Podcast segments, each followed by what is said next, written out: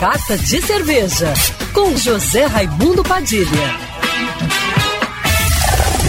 Alô, ouvintes da Rádio Band News FM Rio, saudações cervejeiras.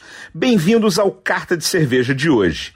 Chegamos no mês de junho e o friozinho do inverno está se aproximando, com dias de temperaturas mais amenas que pedem comidas e bebidas não tão refrescantes como as que a gente está acostumado no calor do verão, quando preferimos pratos e cervejas mais leves.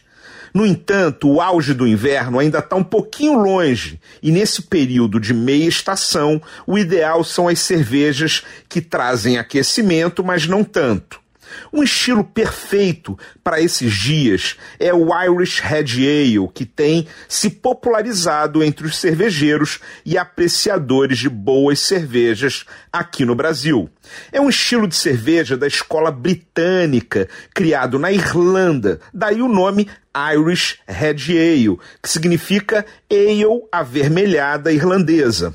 São cervejas de alta fermentação, muito fáceis de beber, de coloração acobreada, puxando para o vermelho, por conta da torrefação do malte, o que traz notas de caramelo e toffee vindas dessa torra um pouco mais destacada do que numa Pilsen, por exemplo, que não tem nada de tostado. São cervejas mais baseadas no malte, sem muita ênfase para o lúpulo, porém muito equilibradas, que trazem um leve aquecimento sem deixar de refrescar na medida certa para essa meia estação.